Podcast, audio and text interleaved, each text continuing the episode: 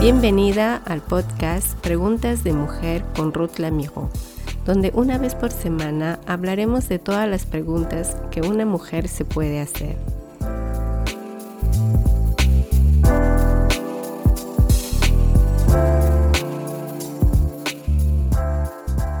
Hola, ¿cómo están? Espero que se encuentren muy bien. Hoy vamos a hablar de un tema muy importante que me imagino todos hemos sentido en un momento de nuestra vida. Es el tema de la ansiedad y en su caso más extremo, la depresión. Vamos a ver juntas cuatro puntos. ¿Qué es la ansiedad y cómo se manifiesta? Ejemplos de la depresión en la Biblia. Si un cristiano puede caer en la ansiedad y la depresión, ¿cómo vencerlos por medio de la palabra de Dios? Si buscamos el significado de la ansiedad, se dice que la ansiedad es un trastorno emocional identificado por la pérdida de cualidades recurrentes en la vida de una persona, principalmente por las preocupaciones guardadas o acumuladas. Las hormonas femeninas, entre otros factores, pueden hacer que las mujeres sean más vulnerables a ese trastorno.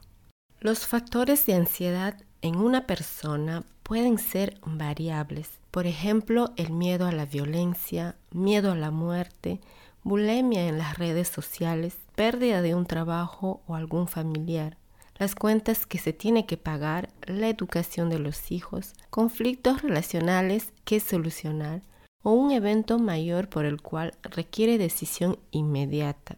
Estos son situaciones que pueden generar ansiedad o provocar un miedo y caer en depresión.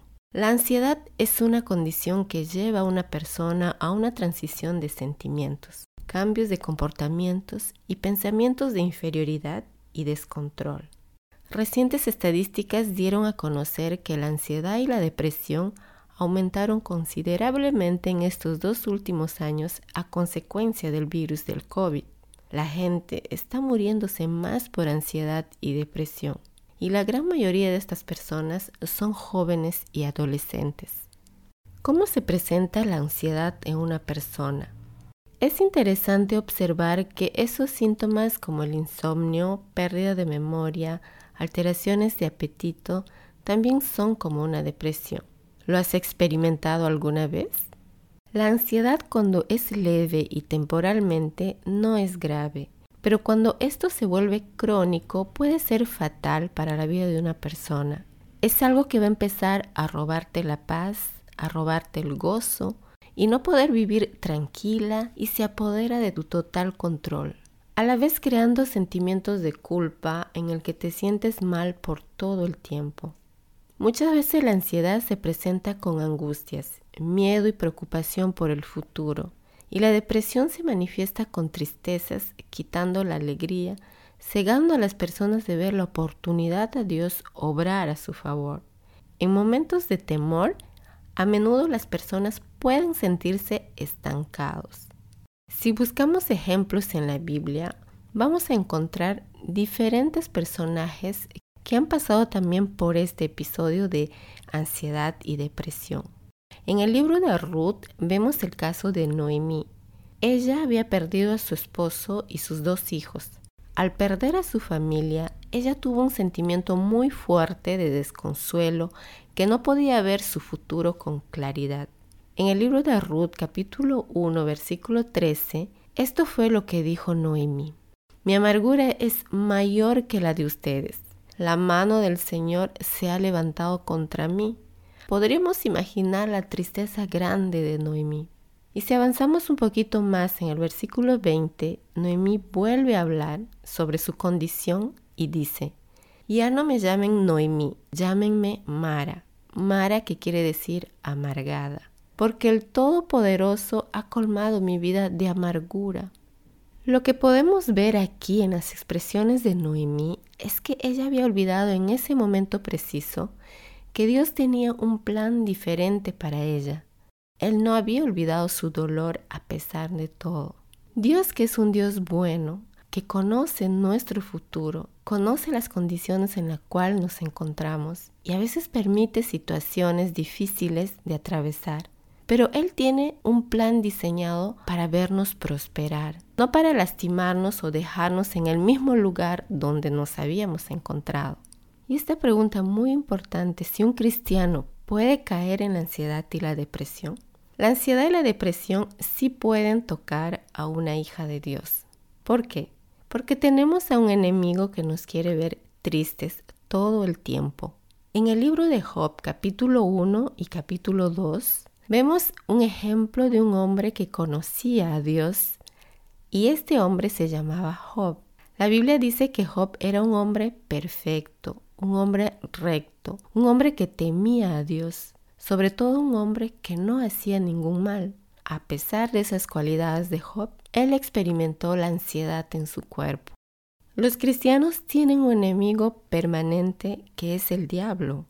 Él anda por todos lados rodando a quien devorar, a quien hacer dudar del amor de Dios en sus vidas. Él quiere vernos destruidas, él quiere vernos amargadas, tristes, que perdamos el control de nuestra vida para no buscar a Dios. Y no es que los hijos de Dios sean intocables y que ya nada no les puede pasar. Así como Job, el cristiano de nuestros tiempos también puede pasar por estas situaciones de ansiedad crítica descontrolada. ¿Cómo defendernos espiritualmente contra el enemigo? En este caso, ¿cuál es la mejor respuesta como hijos de Dios que debemos dar? Miremos el ejemplo de nuestro Salvador, el Señor Jesús. Cuando Él estuvo en la tierra, fue tentado como nosotros. En el libro de Hebreos capítulo 4, versículo 15 dice, porque no tenemos un sumo sacerdote incapaz de compadecerse de nuestras debilidades, sino uno que ha sido tentado en todo de la misma manera que nosotros, aunque sin cometer pecado. Cuando el enemigo intentó tentarle a Jesús, ¿cómo él respondió? ¿Perdió sueños? ¿Cayó en depresión? ¿Consultó a doctores para que les dé pastillas para la depresión? No, el Señor respondió de una manera muy diferente. Miremos en Mateo capítulo 4, cuando Cristo fue tentado en el desierto, y miremos esta discusión que él hizo con el diablo. Luego el Espíritu llevó a Jesús al desierto para que el diablo lo sometiera a tentación. Después de ayunar cuarenta días y cuarenta noches, tuvo hambre. El tentador se le acercó y le propuso, Si eres el Hijo de Dios, ordena a estas piedras que se conviertan en pan. Jesús le respondió, Escrito está, no solo de pan vive el hombre, sino de toda palabra que sale de la boca de Dios. Luego el diablo lo llevó a la ciudad santa e hizo que se pusiera de pie sobre la parte más alta del templo y le dijo, Si eres el Hijo de Dios, tírate abajo, porque escrito está, ordenará que sus ángeles te sostengan en sus manos para que no tropieces con piedra alguna. También está escrito, no pongas a prueba al Señor tu Dios, le contestó Jesús. De nuevo lo tentó el diablo, llevándolo a una montaña muy alta, y le mostró todos los reinos del mundo y su esplendor. Todo esto te daré si te postras y me adoras, le dijo el diablo. Con toda autoridad Jesús le dijo, vete Satanás, porque escrito está, adora al Señor tu Dios y sírvele solamente a él. Entonces el diablo lo dejó y unos ángeles acudieron a servirle. Se dan cuenta que el diablo también conoce la Biblia, pero él se sirve para, de una manera muy negativa para ponerte a dudar de las cosas de Dios que puede hacer por ti. Ahora sabemos de dónde viene la angustia para un cristiano. Y sabemos con el ejemplo del Señor Jesús que acabamos de ver cuál es la mejor manera de vencerlo. Es por medio de su palabra. Tú también puedes utilizar la palabra de Dios con autoridad, porque el Espíritu de Dios está en ti. Ora a Dios y Él te responderá. Él te vendrá a socorrer del mal que estés atravesando. Soy consciente que de repente vas a pensar que hay pruebas que son difíciles de soportar que podemos pasar por situaciones que son muy difíciles afrontar humanamente. Si es verdad, te doy toda la razón. Yo también pasé por momentos difíciles como esto. Pero yo sé Lo que vivió Jesús ha sido aún más difícil de afrontar que los momentos difíciles que experimenté yo misma. Y eso el Señor Jesús lo sabe muy bien. Él conoce nuestro sufrimiento. Job también pasó por eso, pero siempre se ha confiado en el Señor. Leamos la respuesta de Job frente a su situación. Leamos en Efesios capítulo 6 versículo 11 al 18. Pónganse toda la armadura de Dios para que puedan hacer frente a las artimañas del diablo, porque nuestra lucha no es contra seres humanos, sino contra poderes, contra autoridades, contra potestades que dominan este mundo de tinieblas, contra fuerzas espirituales malignas en las regiones celestiales. Por lo tanto, pónganse toda la armadura de Dios, para que cuando llegue el día malo puedan resistir hasta el fin con firmeza. Manténganse firmes, ceñidos con el cinturón de la verdad, protegidos por la coraza de justicia y calzados con la disposición de proclamar el Evangelio de paz. Además de todo esto, tomen el escudo de la fe, con el cual pueden apagar todas las flechas encendidas del maligno. Tomen el casco de la salvación y la espada del Espíritu, que es la palabra de Dios. Oren en el Espíritu en todo tiempo, con peticiones y ruegos. Manténganse alertas y perseveren en oración por todos los santos. ¡Wow!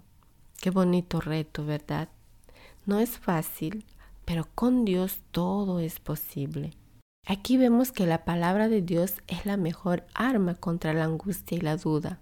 Miremos cuatro versículos para vencer o luchar contra la ansiedad. Primero encontramos en el Salmos 34, el versículo 4 al 5, que dice, Busqué al Señor y Él me respondió, me libró de todos mis temores. Radiantes están los que a Él acuden. Jamás su rostro se cubre de vergüenza. Haz que la palabra de Dios sea tu estándar de tu vida cada día. Y en Romanos capítulo 12, versículo 8 nos dice, no se amolden al mundo actual, sino sean transformados mediante la renovación de su mente. Así podrán comprobar cuál es la voluntad de Dios, buena, agradable y perfecta. Jeremías 29:11 dice, porque yo sé muy bien los planes que tengo para ustedes, afirma el Señor, planes de bienestar y no de calamidad, a fin de darles un futuro y una esperanza. Cuando luches con la preocupación por tu futuro, recuerda que hay un Dios amoroso que tiene un plan para ti. Y no olvides que la oración es una arma segura para el cristiano. Jesús en todo tiempo oraba a Dios. Antes de realizar sus actividades, él pasaba tiempo con Dios. Y es lo mismo que tú también puedes hacerlo como una actividad permanente en tu vida. Si te estás preguntando cómo puedo acercarme a Dios, primero ten en cuenta que la ansiedad es un plan del enemigo. Él manipula a las personas frágiles creándoles culpabilidad, tristezas, miedos y preocupaciones. Segundo, el diablo no quiere que entregues tus cargas a Dios. Él te hace creer mentiras para luego abandonarte y dejarte en la confusión. Y aunque no sea tan fácil para nadie escuchar esto, la solución siempre va a estar en Dios, porque Él es el único que nos puede sacar completamente de cualquier situación de ansiedad y depresión. Cuando conocemos a Dios de cerca y sabemos quién somos en Él, dejaremos de usar nuestra boca como termómetro para solo medir la condición actual de nuestra situación. La ansiedad puede ser terrible cuando los malos pensamientos atacan tu mente. Dios dejó en sus hijos su Santo Espíritu. El cristiano debe utilizar su boca y hablar con autoridad de la palabra de Dios para contrarrestar la ansiedad y la depresión. Anteriormente hemos visto que la ansiedad leve es parte de la vida, al perder un trabajo o querer conocer tu futuro, etc. Pero será un problema en la salud si esto se vuelve crónico. Es por eso que el libro de Santiago capítulo 4 versículos 7 al 8 nos dice, Así que sométanse a Dios, resistan al diablo y Él huirá de ustedes. Acérquense a Dios y Él se acercará a ustedes. Dios tiene un plan específico para cada ser humano. La confianza que ustedes pueden tener en Dios salvará tu vida de muchas angustias. Es probable que conoces personas con depresión, ansiedad o estado de bipolaridad. O tal vez estés pasando por esto en estos momentos. Quiero decirte que Dios te ama y quiere salvarte. Déjame leerte en el libro de Romanos diferentes versículos. Primero, Romanos capítulo 5, versículo 8, que dice, pero Dios demuestra su amor para nosotros en esto, en que cuando todavía éramos pecadores, Cristo murió por nosotros. Romanos 6:23 dice, porque la paga del pecado es muerte, mientras que la dádiva de Dios es vida eterna en Cristo Jesús nuestro Señor. Romanos capítulo 10, versículo 9 al 10 dice, si confiesas con tu boca que Jesús es el Señor y crees en tu corazón que Dios lo levantó de entre los muertos, serás salvo. Poseemos salvación al confesar a Jesús como Señor de nuestras vidas. Cuando una persona está atormentada se hace muchas preguntas de dudas y de inseguridad. Esos son los lazos del enemigo. Él tira sobre los seres humanos para verlos desanimados. Es su modo de distraer para que las personas no busquen a Dios y estén centrados en ellos mismos, en sus pensamientos de ansiedad, haciéndoles creer de la derrota total. Al tener a Jesús en tu vida, es importante que te alimentes de su palabra. Leer, memorizar y meditar en su palabra cada día llenará tu mente de la verdad, lo cual cambiará tu modo de vivir, tu modo de pensar y transformará tu vida completamente. Permite que el Espíritu de Dios traiga revelación a tu corazón esta revelación solo es posible con la ayuda de Dios a través de su palabra. Deseo que seas feliz. Invita a Dios a vivir contigo. Tus días serán diferentes en este mundo al vivir con Él a su lado. Que Dios te bendiga. Espero que este podcast haya sido de mucha ayuda y de mucha bendición. Hasta la próxima.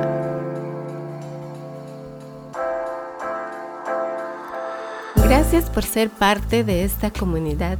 Me encantaría que pudieras compartir este podcast con tus amigas y conocidos. Puedes encontrarme en las plataformas Spotify, Deezer, Apple Podcasts, Google Podcasts. Todos los episodios estarán agrupados en nuestra página web preguntasdemujer.com. También nos puedes encontrar en las redes sociales de Facebook e Instagram con Preguntas de Mujer. Gracias por ser parte de este podcast con Ruth Lamiro.